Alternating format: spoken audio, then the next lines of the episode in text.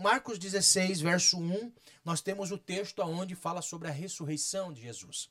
O verso 1 diz assim: E passado o sábado, Maria Madalena e Maria, mãe de Tiago e Salomé, compraram aromas para irem ungí-lo. E no primeiro dia da semana foram ao sepulcro, de manhã bem cedo, ao nascer do sol. E diziam umas às outras: Quem nos revolverá a pedra da porta do sepulcro? E olhando, viram que já a pedra estava revolvida. E era ela muito grande.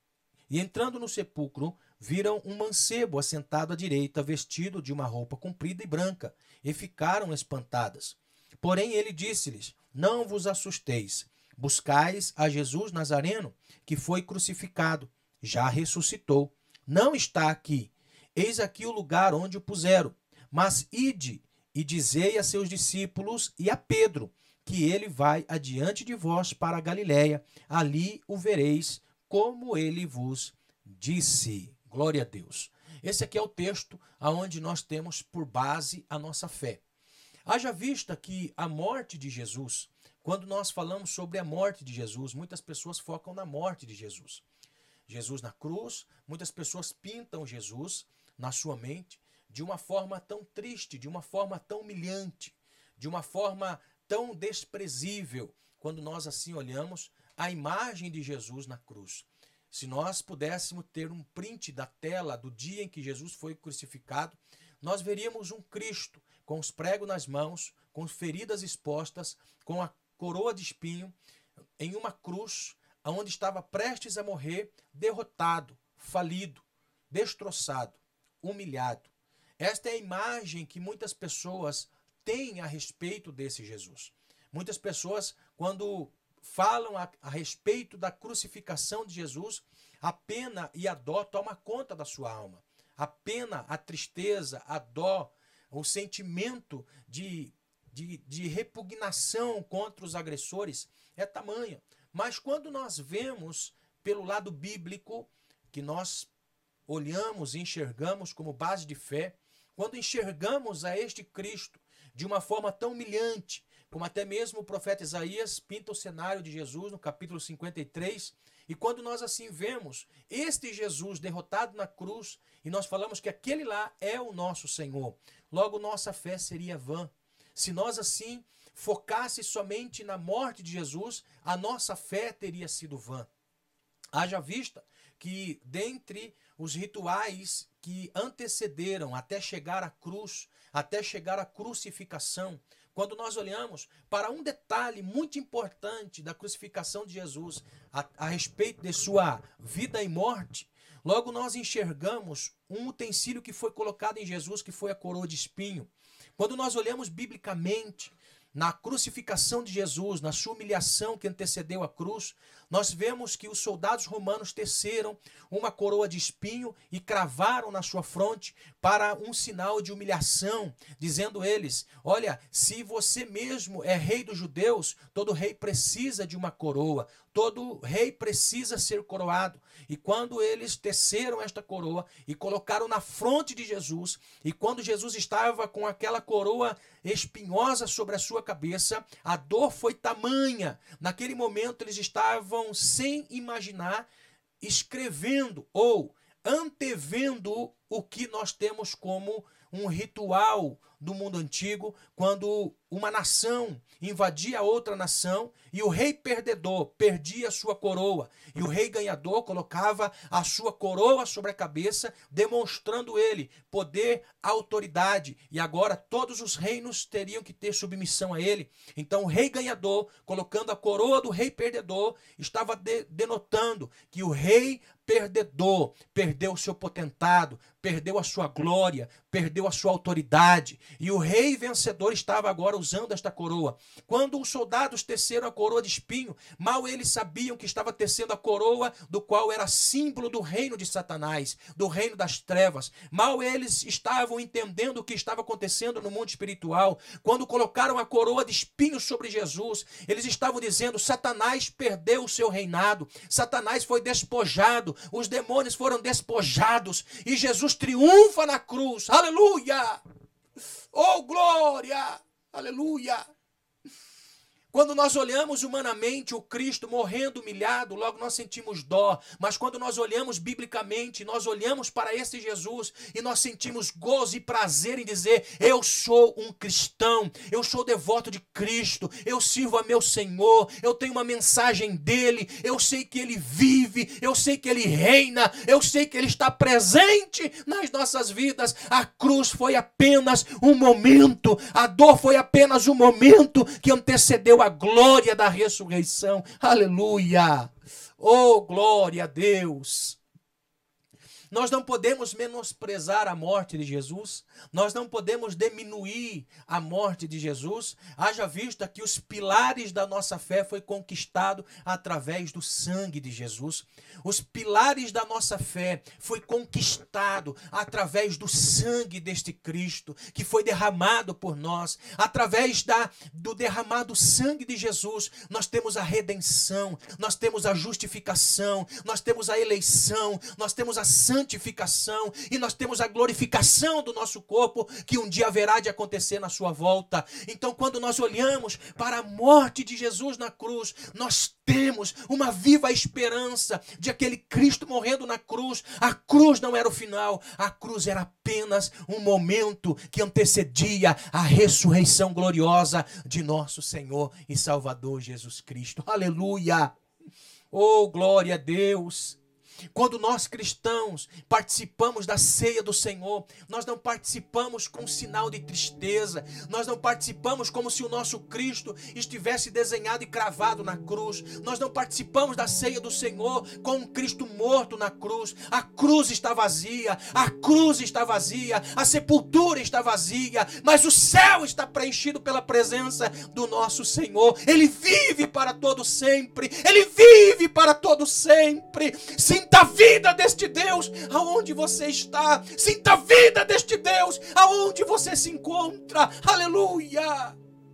Aleluia, aleluia, aleluia. Sinta a vida deste Deus aonde você está. Sinta a cura deste Deus aonde você está. Sinta este Deus perto de você neste momento. Sinta o Espírito deste Deus tocando a sua vida. Aleluia. Aleluia! Aleluia! Falada do poder que há na morte de Jesus é glorioso demais. E só nós entendemos isso espiritualmente. Humanamente nós sentimos dó desse Jesus. Humanamente nós sentimos, nós sentimos tanta pena desse Jesus. Mas quando nós olhamos biblicamente, nós sentimos o triunfo e a glória que foi de Jesus ter, ter dito na cruz: Tetelestai, está consumado. Aleluia! Pastor, está consumado o quê? Está consumado a palavra de Gênesis 3,15, que ao homem que da, da semente da mulher nasceria um que pisaria sobre a cabeça da serpente. E isto aconteceu. Está consumado. Está consumado o que os profetas disseram. Está consumado o que Moisés disse: que o Senhor levantaria um profeta semelhante a mim. Aleluia. Está consumado as profecias a respeito deste Messias profecias, está consumado todas as profecias que dizem a meu respeito. Por quê? Porque eu vim para cumprir as escrituras. Aleluia. E aquele que crê em mim, como diz as escrituras, rios de águas vivas fluirão do seu ventre. Glórias a Deus. Aleluia. Aleluia. Aleluia. Eu me empolgo falando disso.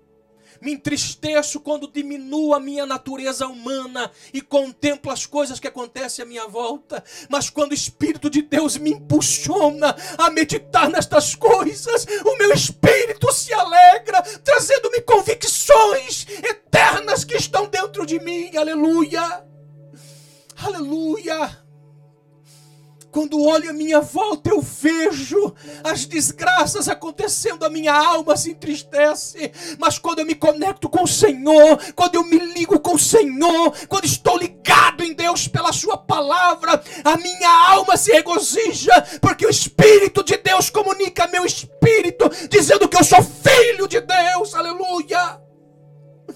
Aleluia! Aleluia! Que.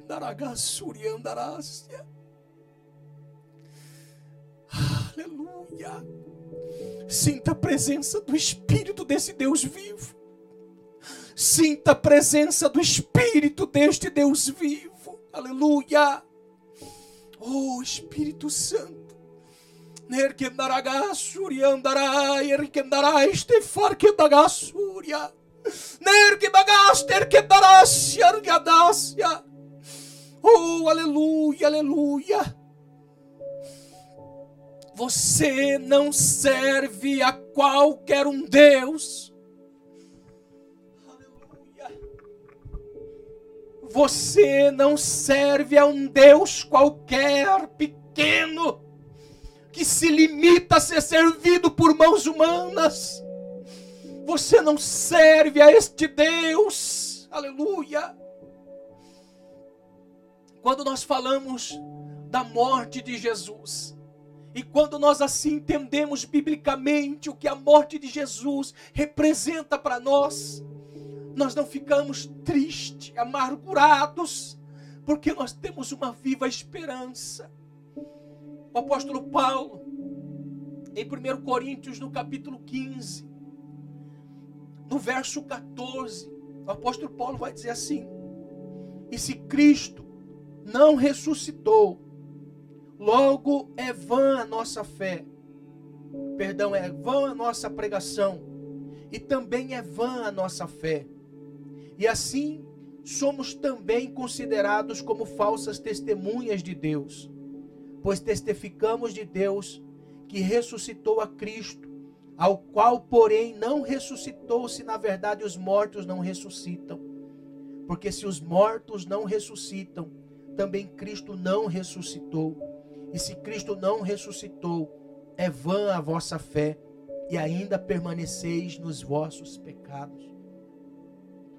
A minha convicção a respeito da ressurreição é que eu não estou mais no pecado, porque Cristo ressuscitou. O texto bíblico, ora lido, a Bíblia diz que se Cristo não houvesse ressuscitado, a nossa fé teria sido vã e nós estaríamos ainda no pecado, mas nós não estamos mais no pecado que domina a nossa mente, o nosso espírito, mas nós estamos livres do pecado, porque Cristo está vivo, o nosso Senhor vive, o nosso Senhor está vivo, o nosso Deus vive para todo sempre, e Ele está vivo, e nós assim temos esta viva esperança de que Cristo vive. Então, se o texto lido mostra que o Cristo do qual nós professamos a fé, que morreu na cruz para nos dar acesso a Deus, e neste acesso a Deus que nós temos, nós podemos ter convicções. Por isso que o escritor aos Hebreus diz que nós temos que entrar com ousadia na presença dele. Nós temos que entrar com ousadia no trono da graça. Irmãos, note que o escritor aos Hebreus diz: entremos com ousadia no trono da graça. O trono de Deus não é o trono da graça. O trono de Deus é o trono do juízo. Que Deus haverá de trazer juízo a todas as nações.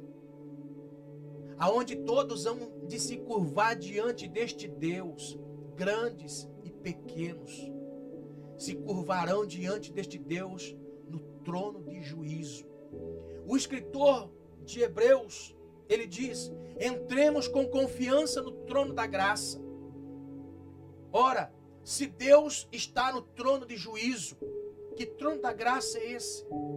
É o trono que Estevão viu preenchido.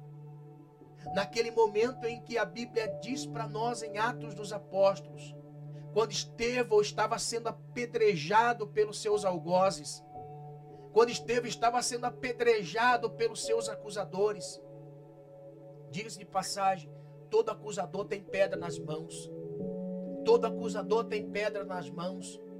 Não existe nenhum acusador de mãos vazias levantando ao céu, como diz a Bíblia. Levante as suas mãos ao céu, sem ira e nem contenda, porque todo caluniador, todo acusador tem pedra nas mãos e não pode levantar diante de Deus as suas mãos, porque Deus não recebe a sua adoração. Deus não recebe a adoração de acusador, de caluniador. Deus não recebe a adoração, porque nas mãos de todos esses tem pedras. Mas de Estevão não Estevão, quando estava sendo apedrejado, a Bíblia diz que ele levanta os olhos aos céus e levantando as suas mãos aos céus, como se tocasse nas nuvens e abrisse um elo de ligação com Deus. Aleluia. E a Bíblia diz que ele, fitando os olhos aos céus, ele viu o trono da graça ocupado pelo Senhor desta graça maravilhosa. Estava de pé enquanto seus acusadores estavam tirando pedra, estava ele olhando para os céus. Aleluia e dizendo: Pai, perdoa, perdoa eles, perdoa eles. E ele, fitado com os olhos aos céus, olhou e viu aquele que estava sentado no trono da graça. Aleluia. Sabe o que eu quero dizer? Entre com confiança no trono da graça. Porque você pode encontrar favor em tempo oportuno. Entre no trono da graça. No trono desta graça maravilhosa. Deste Cristo que está. Então, Deus está no trono de juízo. O Cristo está no trono da graça. Foi este trono que Satanás usurpou na eternidade.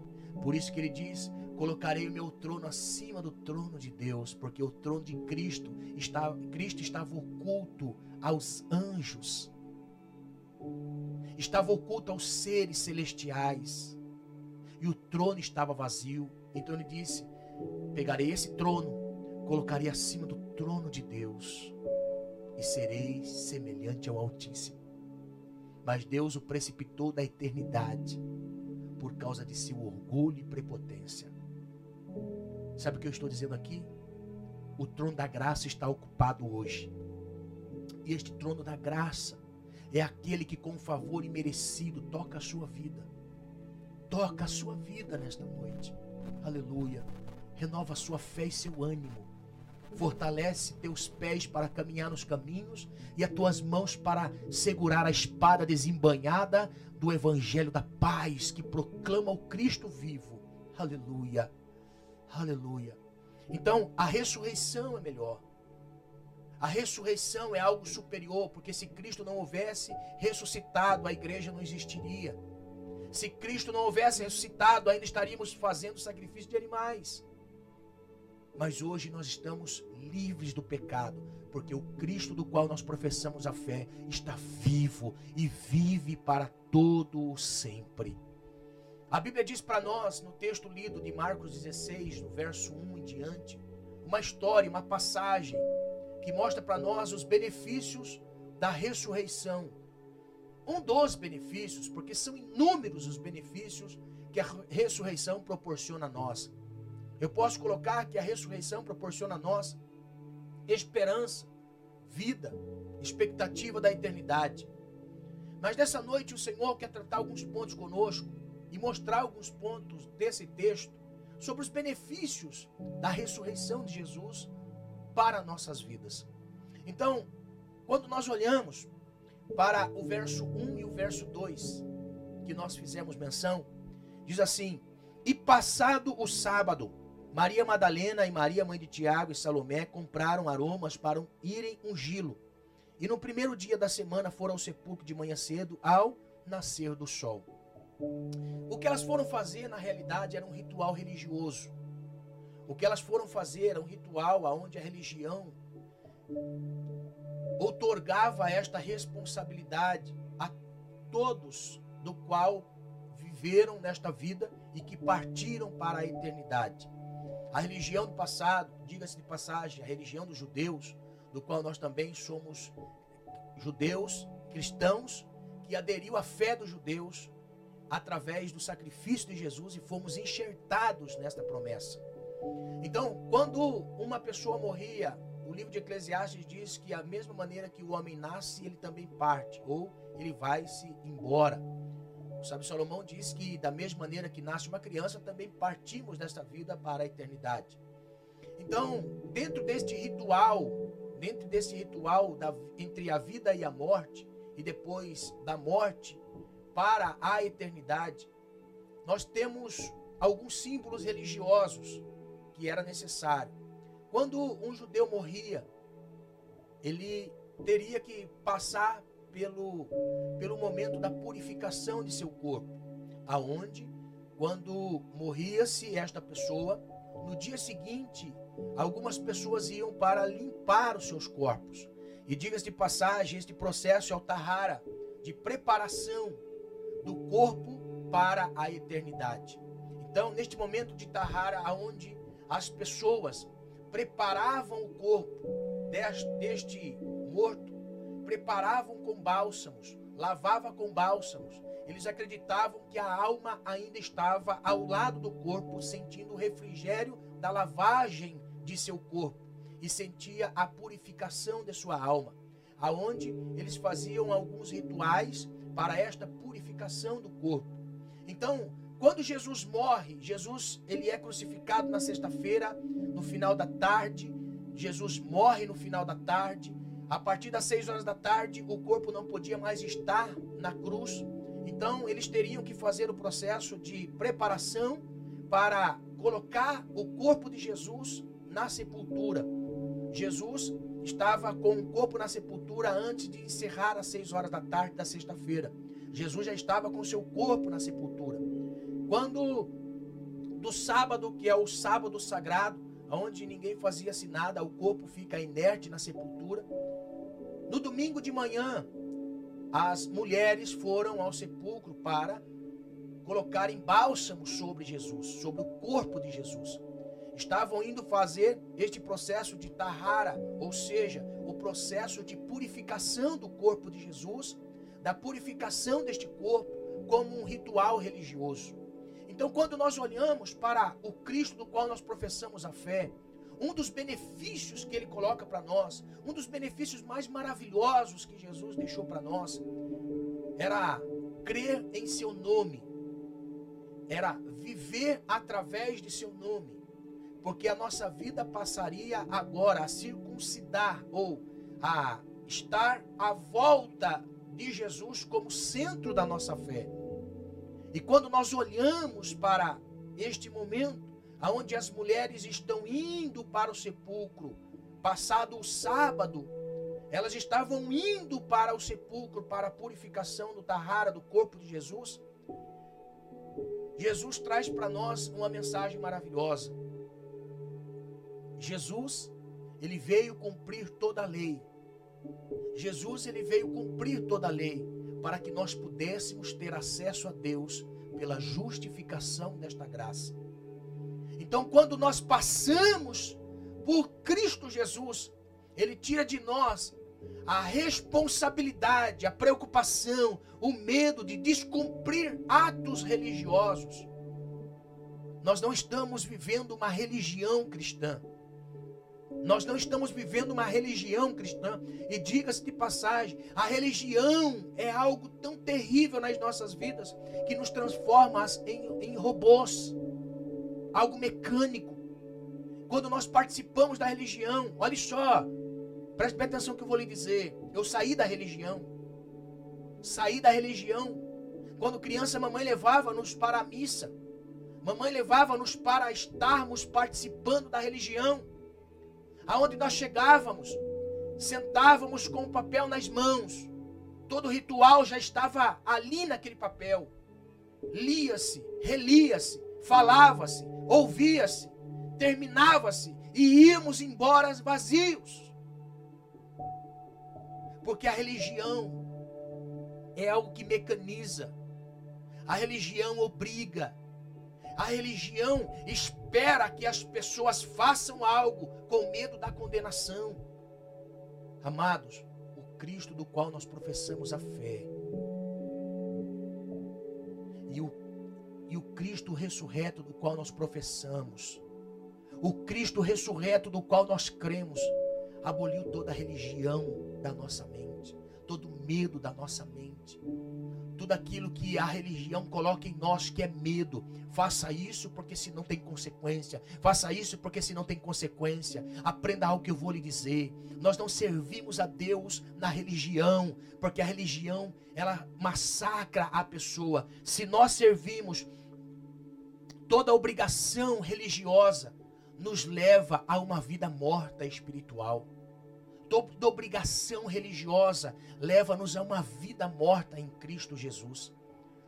Nós servimos a Deus não por causa da obrigação, nós servimos a Deus por amor. Por amor. Por amor. Por amor nós nos dedicamos a Deus. Por amor nós servimos a Deus. Por amor nós fazemos para Deus. Por amor nós trabalhamos para Deus. Aleluia. E nós não estamos na religião cristã, nós estamos no reino de Cristo. É diferente. Nós não estamos na religião cristã, nós não estamos na religião de crente, nós estamos na, na, na graça do Cristo, no reino deste Cristo. Aleluia.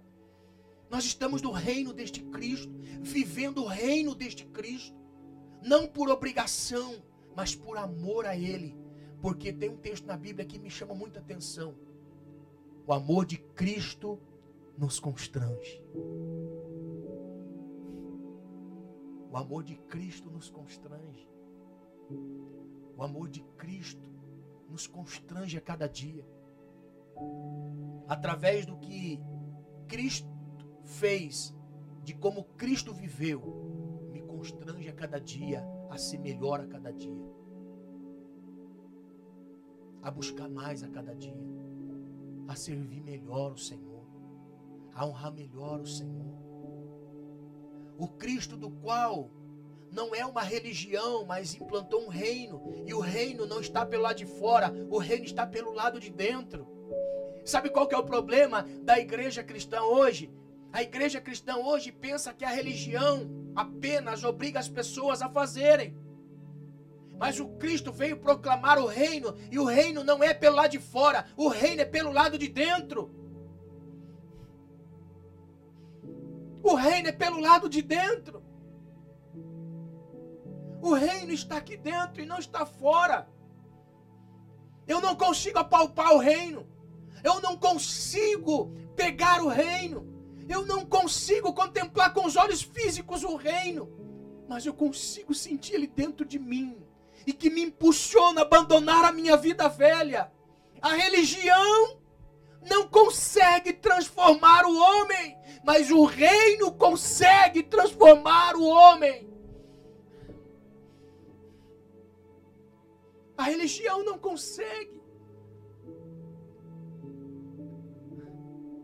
A religião não consegue. Mas o reino dentro de nós consegue, porque o amor de Cristo nos constrange. Nos constrange a ser melhor, nos constrange. Então, neste momento, quando nós olhamos para esse texto, as mulheres estavam indo para o sepulcro para cumprir atos religiosos. Quando chegou lá, teve uma surpresa. Por quê? Porque o Cristo ressuscitou. Através da ressurreição de Jesus, eu tenho benefício. Eu não estou preso mais à religião. Eu não estou preso mais à religião. Aleluia. Eu não estou mais preso a essa religião. Estou preso agora no reino de Cristo. Aleluia. Este é o primeiro benefício que nós temos da ressurreição de Jesus. É mostrar para mim que eu não preciso mais dos atos religiosos. Diga-se de passagem, irmãos. Atos religiosos. Atos religiosos acaba com o ser humano. Acaba com o ser humano. Porque tira a vida do reino de Deus em nós. Todo ritual que elas tinham preparado, todas as especiarias, todos os aromas, toda a água preparada, todos os lenços preparados, todas as pedras, presta atenção que eu vou lhe dizer, todas as pedras, por quê? Porque no processo de Tahara, elas tinham, eles tinham que colocar pedras nos dois olhos e pedra na boca. Está entendendo? Olha só, deixa eu lhe explicar uma coisa. Quem está na religião está com os dois olhos tapados e a boca tapada. Porque faz algo mecânico ou faz algo com medo. Mas agora aquele que tem o reino dele dentro, tem o reino de Cristo dentro dele, serve por amor e por alegria. Pastor, como que eu sei se eu estou no reino? É só você ver a intensidade com que você serve ao Senhor. Simples. Pastor, como que eu sei que eu estou na religião ou se eu estou no reino? Simples. Simples. Qual é a intensidade que você serve a Deus?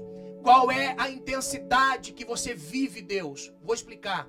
Nesse período de quarentena, aonde nós passamos de quarentena, nós estamos indo para 60 dias. Nós estamos indo para dois meses. Você sabia que existem pessoas que não entrou um dia sequer na live do culto? Um dia na live do culto. Não entrou um dia na live. Pastor, mas eu oro em casa. Me perdoe a sinceridade do meu coração. Se você não consegue orar juntamente com pessoas que te impulsionam a orar, sozinho você não ora. Sozinha você não ora. A intensidade do meu servir a Deus. Deixa, deixa eu lhe dizer uma coisa. O reino de Deus para. Se tivesse só você na vida se você somente você existisse nessa terra e Deus tivesse feito uma obra na sua vida e você fosse o único representante dele na terra, o reino tocaria pessoas ou estagnaria em você? O reino toca pessoas através de você e avança, ou o reino estagna em você e retrocede. É simples.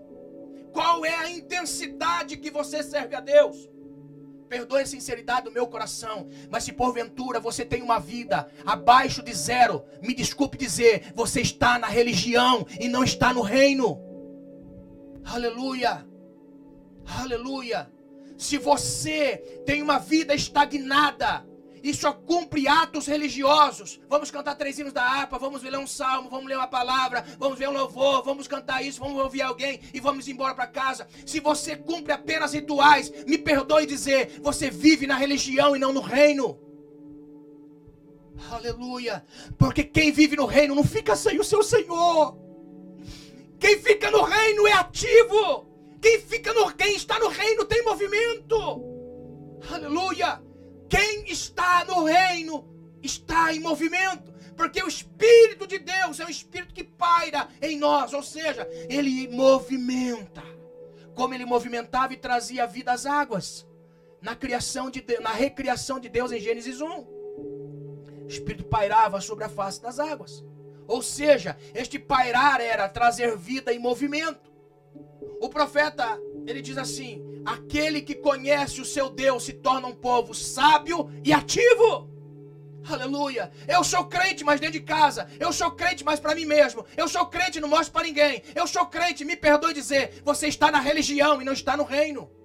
Há um perigo muito grande, é por isso que você não tem alegria em você, você não tem prazer em você, você não tem prazer em Deus. As coisas de Deus é pesada para você, as coisas de Deus é insuportável para você. Passou do horário, é, é duro demais aguentar. Passou do horário, convocou você para fazer algo, é difícil. Convocou você para fazer alguma coisa, é, faz cara feia. Convocou você, escalou você para algo, você retruca. E, meu irmão e minha irmã, em nome do Senhor Jesus, ainda há tempo de atrair o reino para dentro dentro de você. Aleluia! Ainda há tempo de atrair o reino para dentro de você. Se qualquer coisa que as pessoas fazem para você te magoa, ah, meu irmão, em nome de Jesus, deixa a religião e viva o reino. Aleluia! Aleluia! O Espírito de João Batista tomou eu aqui nesse momento. Aleluia! Se você é mimimi, se você me perdoe, se você é mimimi, se você é daqueles que não toca e não me rere, se você é daqueles crentes de Maia, me dê motivo, se você é o crente Raimundo, se você é o crente assim assado, me perdoe dizer, você só se banhou no dia do batismo. Você só se banhou no dia do batismo.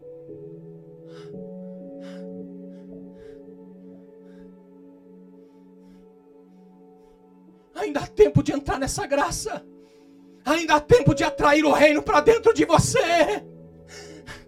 A religião tapa os olhos com pedra, tapa as bocas com pedra, mas o meu Cristo, ele mete o pé nas pedras, ele mete o pé em tudo e sai ressurreto para a glória de Deus. Aleluia!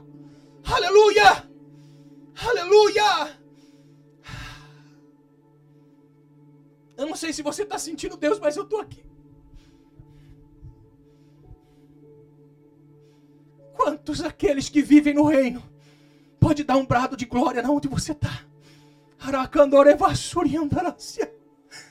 Aleluia! O Cristo ressurreto nos chamou para sair da estagnação religiosa.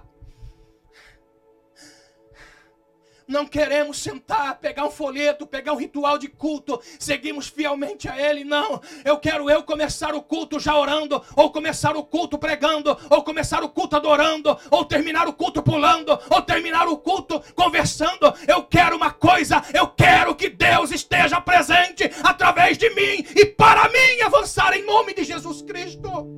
Aleluia, aleluia primeiro benefício que a ressurreição de Jesus trouxe para nós é não estar debaixo de atos religiosos, porque todo ato religioso me põe obrigação. O Senhor me salvou para livre adoração.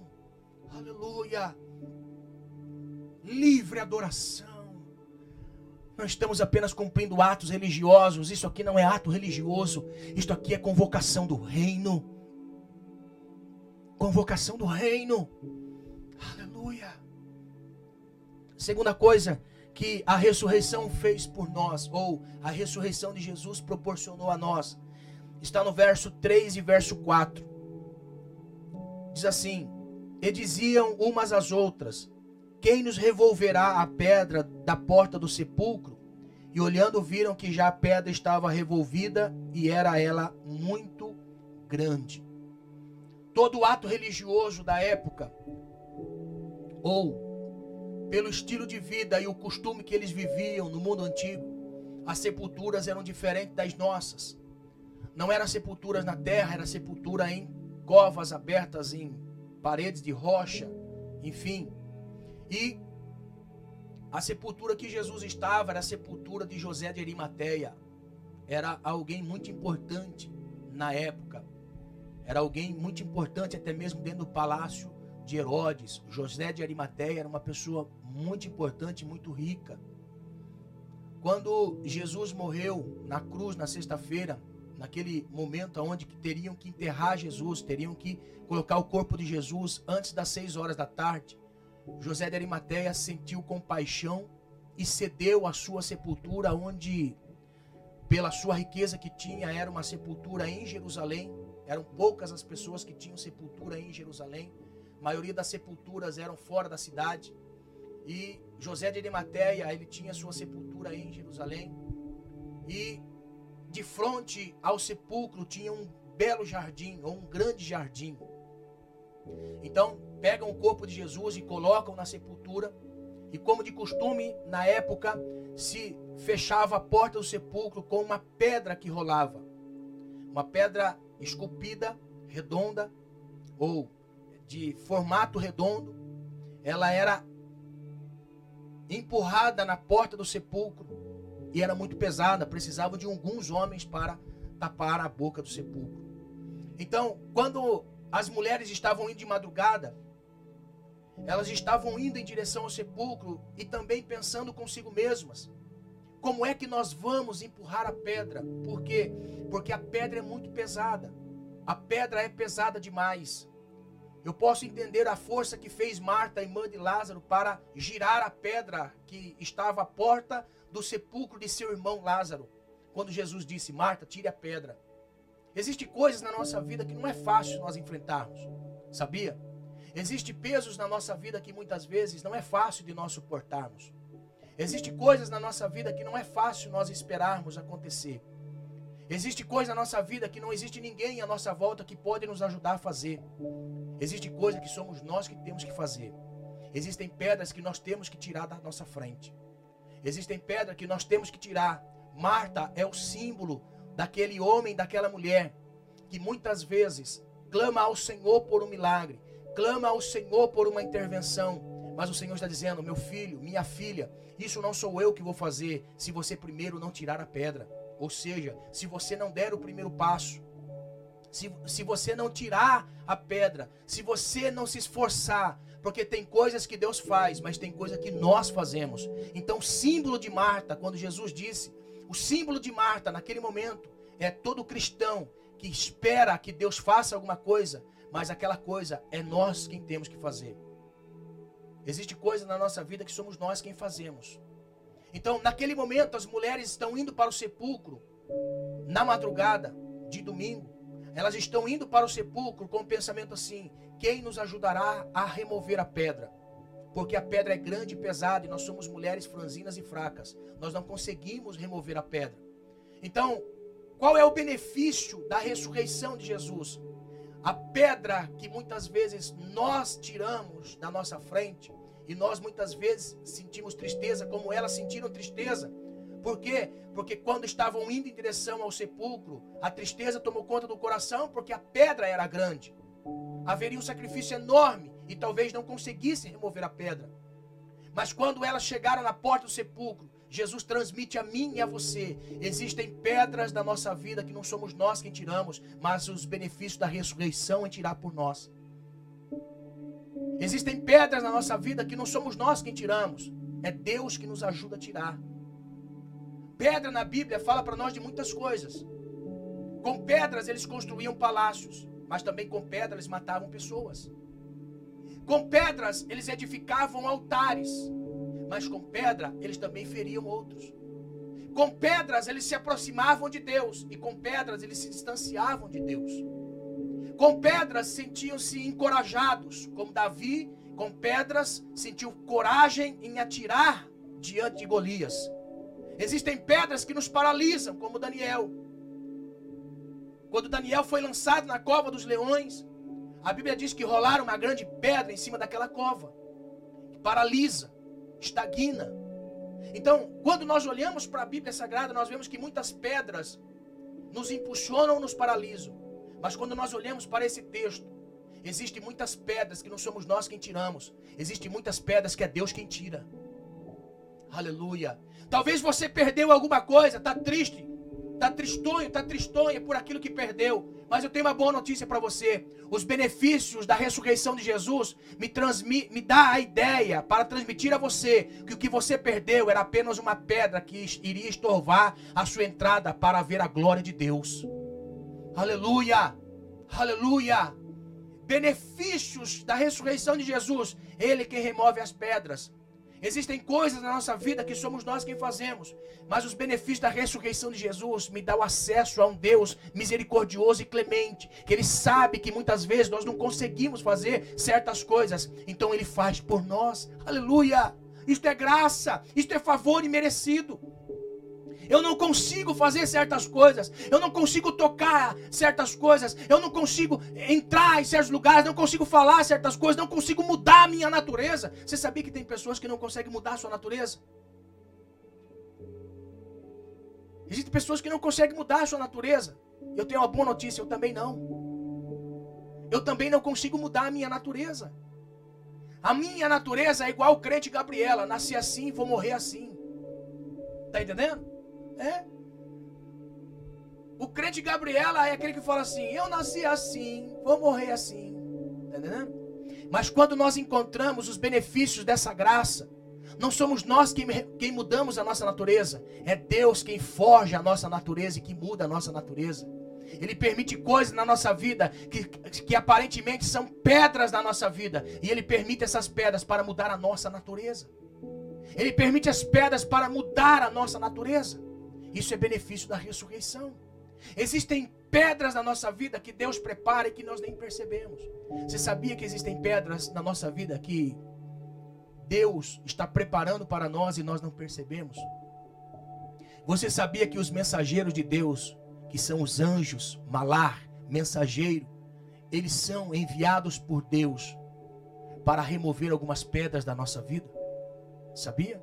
Ou seja, eles, eles vêm até nós para que algumas situações mudem. São anjos de Deus que Deus envia em determinados tempos. em determinados momentos. Por isso que o escritor da Bíblia Sagrada ele diz: Olha, hospede a todos, seja hospedeiro, porque sem perceber você hospedou a anjos de Deus. Está entendendo? Nós temos que entender que Deus envia anjos em forma humana para nos auxiliar. Existem pessoas que Deus envia como anjos para nos ajudar a remover pedras. Benefícios da ressurreição de Jesus. Conta-se uma parábola de um, de um jovem. Chegou num dia, ele, ele disse para Deus assim: Deus, eu quero duas coisas do Senhor. Eu quero um trabalho e eu quero uma mulher para me casar. Passou-se os dias, ele olha no anúncio uma vaga de emprego. E quando ele chega no lugar especificado, com endereço, ele começa a olhar a multidão de pessoas, de pessoas que estavam naquele momento. Quando ele começa a olhar todas aquelas pessoas, ele olha para si e fala assim: Eu sou incapaz. Tem muitas pessoas aí melhores do que eu. E ele vira as costas, sai triste, cabisbaixo, chutando pedra. E ele vai em direção à sua casa. Entra no ônibus. Entra no ônibus. Quando ele estava subindo a escadaria do ônibus, um garotinho puxa a sua camiseta e tem uma flor em sua mão e diz assim: Tome, é para você. Aquele jovem que estava irado porque não tinha conseguido nem mesmo fazer a, a inscrição para o emprego, porque ele mesmo não quis. Ele pegou a rosa bruscamente, pegou em suas mãos, estava indo em direção ao banco. Ele abre a janela e joga aquela rosa fora e senta num banco do lado de uma moça linda. Aquele jovem irado chega no ponto de sua casa, desce do ônibus. Ele entra na sua casa, chuta o portão, chega na, no seu quarto e vai falar com Jesus. Jesus, eu não pedi para o Senhor um emprego e uma mulher para que eu case com ela. Para sua surpresa, Jesus fala com ele, diz assim: Meu filho, eu te levei à porta do emprego, aquele emprego era seu. Meu filho, aquele garotinho que eu enviei para você com uma rosa nas mãos, era para você dar para aquela moça linda que estava sentada do seu lado. Aquela ali seria sua futura esposa. Moral da história: Deus envia pessoas para nos ajudar a remover pedras. Eu não sei o que está acontecendo na sua vida, mas se atente para as coisas que estão acontecendo à sua volta. Muitas vezes por causa da ira, por causa do remorso, por causa das coisas que acontecem à sua vida, como diz, como tem uma síndrome de inferioridade que ataca a vida das pessoas. Eu não posso, eu não tenho, eu não sou. E quando isso acontece na mente da pessoa, ela é paralisada e bloqueada. E coisas não passam a acontecer na sua vida porque ela não enxerga que Deus envia pessoas para nos ajudar a remover pedras. Aleluia. Benefício da ressurreição é entender que Deus é quem remove as pedras. Aleluia. Aleluia. Uma outra coisa que eu quero falar nessa noite. Deus nos ajuda a vencer o medo verso 5 e verso 6. E entrando no sepulcro, viram um mancebo assentado à direita, vestido de uma roupa comprida, branca, e ficaram espantadas. Porém, eles disse-lhes: Não vos assusteis, buscai a Jesus Nazareno, que foi crucificado. Já ressuscitou, não está aqui. Eis que aqui o lugar onde o puseram. Terceiro benefício da ressurreição: ele nos ajuda a vencer o medo. Quando aquelas mulheres chegam no sepulcro, olham e veem que a pedra foi removida. Espantadas, elas correm em direção à porta do sepulcro e quando chega diante do sepulcro, da porta do sepulcro, um ser reluzente que estava sentado no lugar onde Jesus estava. Aleluia. A Bíblia diz que elas ficaram com medo. Medo. Medo. Medo das coisas de Deus. Deixa eu dizer uma coisa. Deixa eu dizer uma coisa para você. Você tem temor ou medo pelas coisas de Deus? Pastor, tem diferença, pastor? Tem. Temor e medo. Temor é um zelo por Deus. Medo me afasta de Deus. O temor me aproxima de Deus, mas o medo me distancia de Deus. Você sabia que nós nascemos com dois medos intrínseco na nossa natureza? E você pode observar isso nas crianças. Nós temos dois medos que está visível em todo ser humano. Primeiro, medo de não ser alimentado e medo de ficar sozinho. São dois medos que a pessoa carrega dentro de si, desde criança, desde quando nasce. Uma criança, quando sente que está sozinha, ela sente medo, e por sentir medo, ela chora. Uma criança que está com fome, ela sente medo de não ser alimentada, então ela chora. Sabe o que eu quero dizer para você? Todos nós nascemos com dois medos. Você tem medo Quantas pessoas já fizeram burrada na vida? Não é? Por pensar que Deus não a alimenta e não cuida dela. Quantas pessoas? Não é? Quantas pessoas ficam desesperadas com medo de que Deus não as alimente? Não é? Vai faltar, vai faltar isso, vai faltar aquilo outro. Vamos comprar, vamos fazer. Nos dias de hoje nós podemos ver isso. Pessoas que vão para o mercado, nos dias que nós vivemos, estão abarrotando os supermercados, fazendo estoque de comida, com medo de Deus não cuidar nesse período. É. Com medo de Deus não cuidar nesse período. Ainda mais quando tem os profetas do caos. Dia 8 haverá escuridão sobre a face da terra.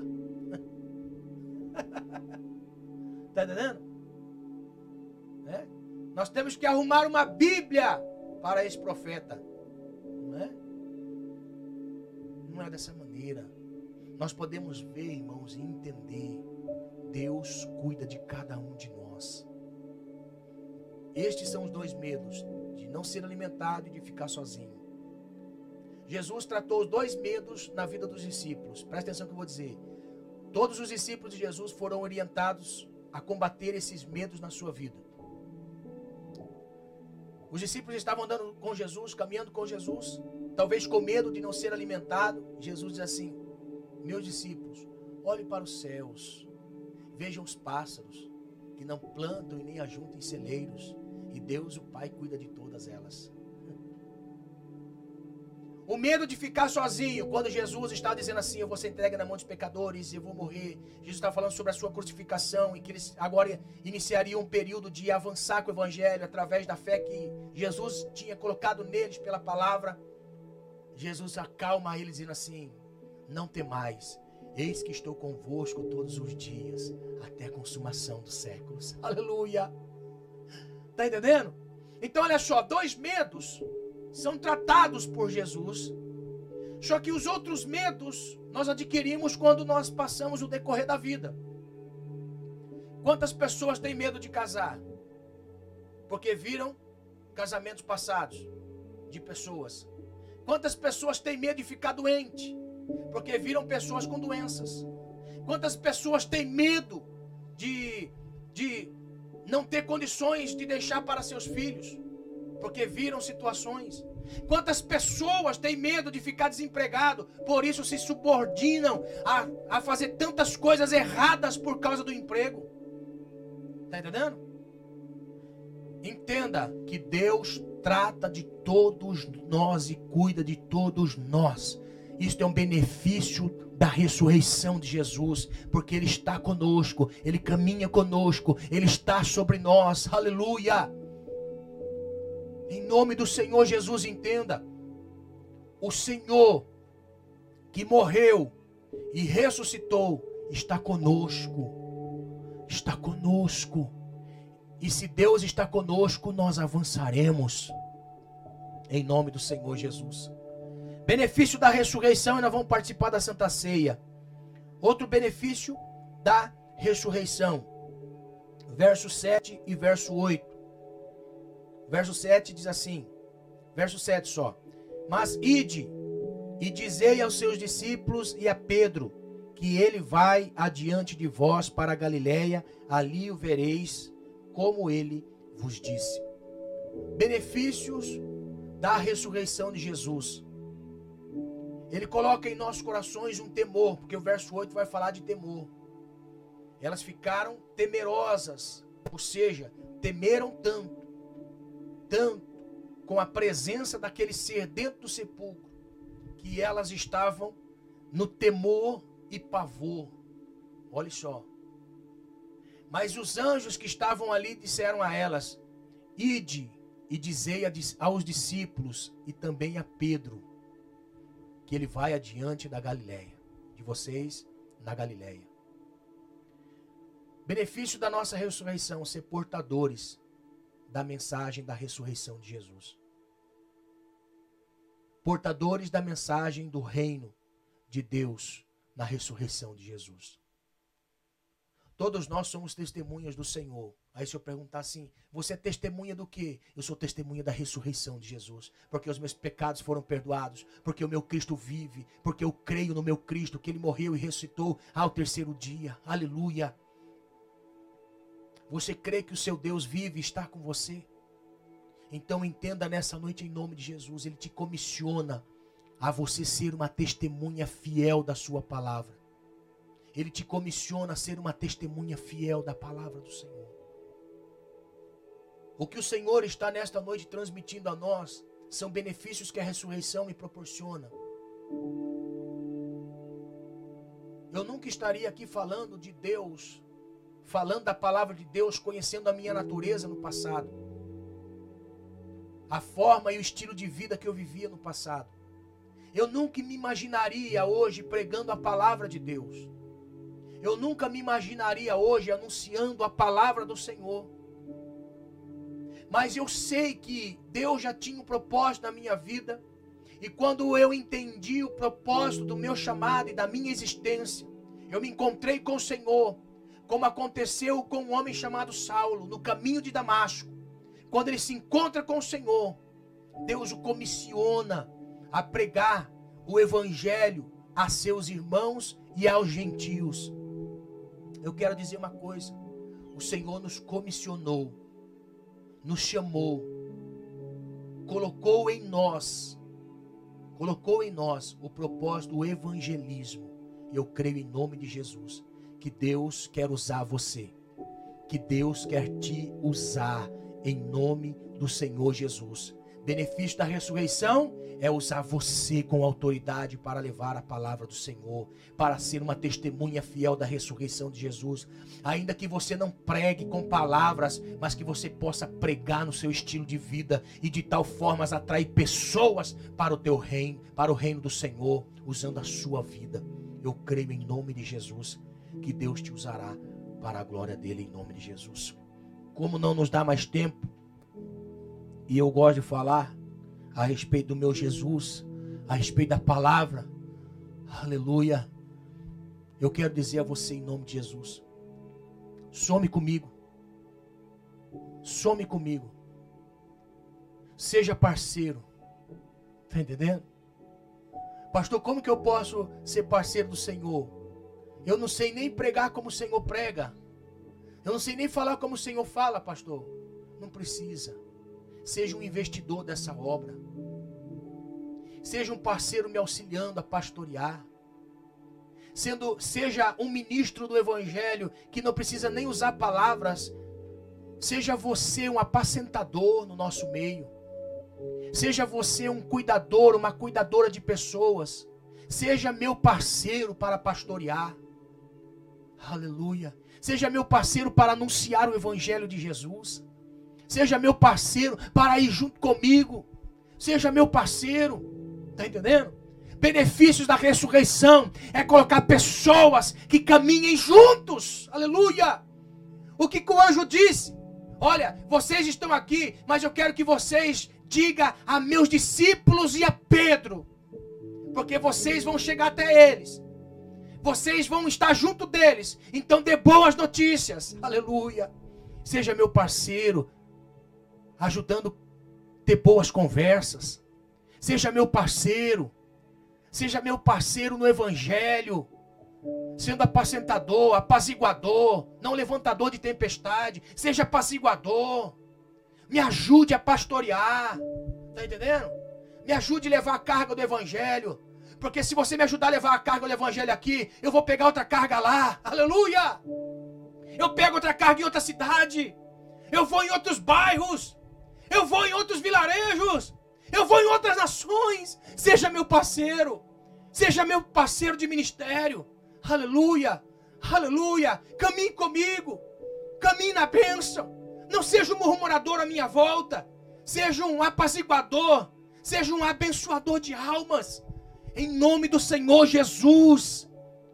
O reino precisa de pessoas e conta com pessoas. E o reino não está pelo lado de dentro, o reino está dentro de você. Ajude a colocar este reino à vista de outras pessoas, em nome de Jesus. Em nome do Senhor Jesus. Me ajude a colocar este reino dentro de outras pessoas. Seja um incentivador desse ministério. Seja um investidor nesta obra seja um investidor no nosso meio da congregação, em nome de Jesus. Vamos pregar o Evangelho de Cristo, vamos anunciar o Evangelho do Senhor. Vocês, lideranças de ministérios, lideranças do ministério crescer em Cristo. Em nome do Senhor Jesus, é tempo de se despertar do sono. É tempo de se despertar do sono. Você tem que ser um multiplicador. Você tem que ser um ganhador de almas. Você tem que ser um pregador do Evangelho. Você tem que ser alguém que faça igual um dos discípulos de Jesus. Aleluia. André fala assim: Felipe, achamos o Messias aqui. Ó. Perdão, Felipe disse para Natanael: Natanael, achamos o Messias. É, da onde ele vem? De Nazaré. Ixi, pode vir alguma coisa boa de Nazaré? Ele fala assim: vem e vê. Tá entendendo? Vá lá fora e fala assim: eu encontrei o Messias. Eu encontrei o Messias. É. Como que eu faço para encontrar com ele? Vamos orar comigo aqui na rua mesmo? Vamos lá na minha igreja no culto de quinta-feira, no culto de terça-feira, no culto de domingo. Seja um multiplicador em nome de Jesus. Não seja uma múmia espiritual. Saia do sarcófago se porventura você está. Em nome do Senhor Jesus. Deus está querendo levantar pessoas neste tempo por causa dos benefícios da ressurreição. Aleluia. Seja um proclamador do Evangelho. Eu agradeço a Deus, eu louvo ao Senhor, porque no reino, que na realidade não precisa de nada dessa terra, mas nós precisamos. O reino não precisa de nada dessa terra, dessa vida, não precisa. O reino não precisa de nada disso. Nós precisamos. E nesse período de quarentena nós estivemos trabalhando na igreja. Nós tivemos pessoas que contribuíram. Nós tivemos pessoas que se desgastaram trabalhando. Aonde estava você? Você ficou aquém deste trabalho. Você ficou aquém deste propósito. Caminhe com os discípulos. Caminhe com os discípulos. Porque senão se torna uma presa fácil do nosso inimigo. Judas preferiu estar isolado. No deserto, os demônios atuaram na sua mente e roubaram a sua alma. Pedro foi para os discípulos. Aquelas mulheres estavam indo com uma mensagem para os discípulos e também para Pedro. Aleluia. Aleluia. Porque Pedro estava junto com os discípulos. Não se isole, não se aparte, porque os mesmos espíritos do deserto que roubam a, e ceifam a vida de pessoas podem ceifar a sua vida. Não esteja aquém da congregação, esteja próximo em nome do Senhor Jesus e Deus te ajudará em nome de Jesus, porque isso é benefício da ressurreição, estarmos juntos no mesmo propósito. Sabe por quê? Porque Jesus caminhou 50 dias no meio deles e depois Jesus ordenou a eles: Ficai em Jerusalém, até que do alto vocês sejam revestidos de poder. Aonde estavam os crentes, aonde estavam os cristãos, aonde estavam aqueles que estavam correndo dentro, estavam orando dez dias até que o Espírito de Deus pousou sobre eles. Aleluia. Esteja em comum unidade.